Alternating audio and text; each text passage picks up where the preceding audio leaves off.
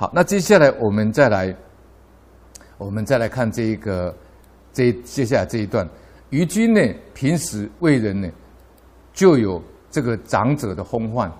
先前有家仆托了两万两万钱，这个二百千呢，就是两万两万钱。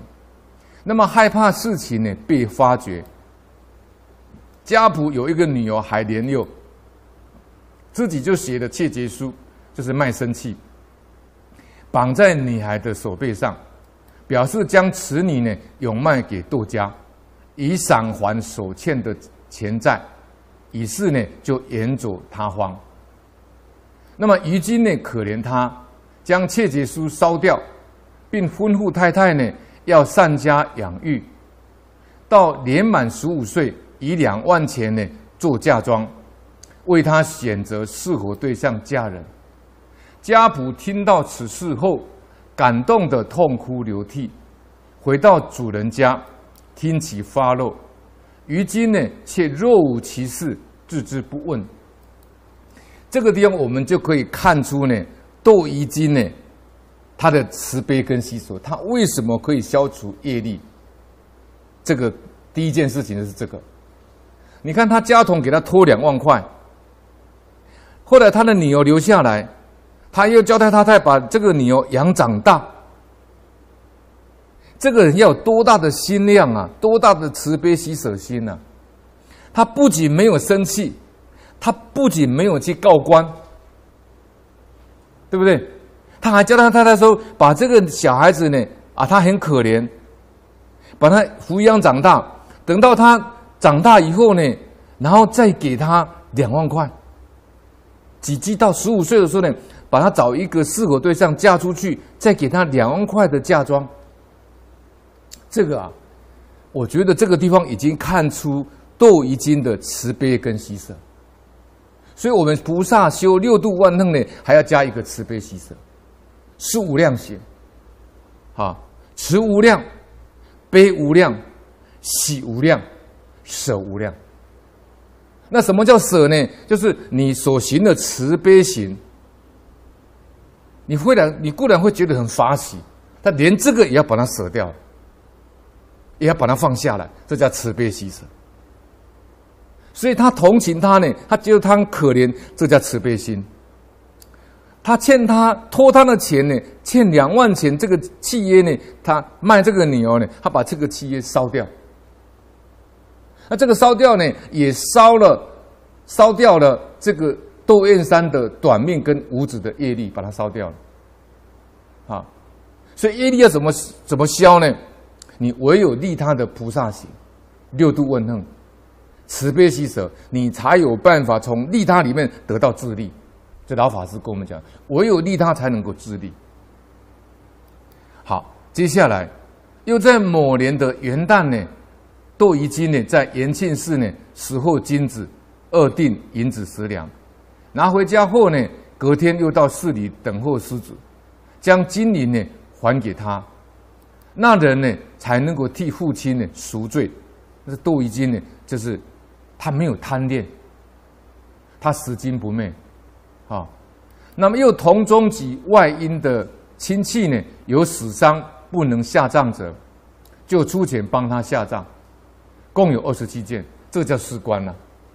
所以我们听到，如果人家有没有办法办理丧葬，这个其实穷人家事实上是很多的啊。我们应该也伸出援手在帮助他。那么家有女孩呢，没钱出嫁的，那么就出钱帮她嫁出去。好，共有二十八件。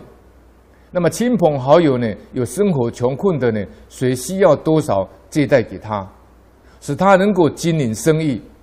因为窦漪金呢帮助而能够而能够生活的有数十家，因为窦漪金帮助而能够这个生活的，就表示说有很多人呢，他的家庭呢是依靠窦漪金啊贷款给他，给他钱去做生意，让他们家里能够维持这个生活的这个这个需要。那这样就光他的亲族里面就有四十家了。那么各地的贤能之士呢，依靠窦漪金荐举的，他给他推荐呐、他给他帮忙啦、他写介绍书啦、这些多得不可计数。那么又在呢这个家宅的南边呢建设书院四十间，啊，那么这个就是表示窦漪金有智慧，他办教育，啊，收藏书籍呢上千册，那是个法布施。那么礼聘呢品学兼优的老师的教学，各地贫寒子弟呢有志求学的人呢任其自由就学。并发给丰厚的粮食，因而呢，许多学子呢受益，见闻日益广博。这个在古古代的教育不普及呀、啊，一般都是私塾，好，或是家庭环境比较好的才有机会受教育。那么窦燕山呢，他能够有这个智慧，在自己他家的南边呢，他来办一个书院，啊。来办这个书院，他请老师呢来教，而且书院呢，光教室呢就有四十间了，可见这个学校已经是很大了，而且藏书呢有千卷，啊，所以这个就是我们在学佛里面讲的，一切供养中呢，法供养为最。老和尚讲，建国军民教学为先，就是要教育，把人从断恶修善，从恶转成善。转恶为善，转迷为悟，那转凡成圣。所以你教这些他们这些子弟呢，穷人家的子弟，你教他世间法，你教他世间的学问，世间的知识，他至少受教育呢，他懂得仁义道德，他懂得四维八德，他懂得五伦十义。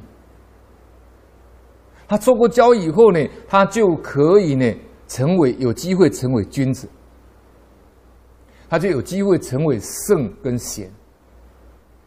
那最后呢，可以成为国家社会的栋梁之才。如果你教他世间法来讲的话，教他圣贤教育来讲的话，那如果你进一步提升，叫他出世间法，你叫他断烦恼，叫他呢如何消除业障。开启智慧，然后解脱生死，最后呢成佛成菩萨。所以办教育呢，我是最就近的。啊现在的现在的啊，这个科技时代呢很发达，所以法布施很容易。那么你要奖学金啊，清寒奖学金啊，好，或者说有些像台湾有很多地方呢，很多学校没有营养午餐呢。啊，这个比较穷乡僻壤的地方呢，那么很多善心人士呢都会提供这个这个奖学金呐，啊，他们学生的用品呐、书籍啦。那么还有我看过啊，这个有个善心人士很好，他就把一台这个箱型车呢，把它改装。那改装以后呢，就放进去所有的这个有益身心健康的书籍，啊。然后里面藏书，大概一部车里面呢有一两百本、两三百本，然后就开到乡下去，那透过广播呢啊，跟小朋友、社区小朋友讲说：各位小朋友，你们不要看书啦，这个移动性的图书馆。那小朋友他就把它开到树底下呢，到一个广场树底下呢，那小朋友就全部聚集过来，然后拿那些书来看，这也很好。这也是像他这个、这个、这个窦燕山这样一样。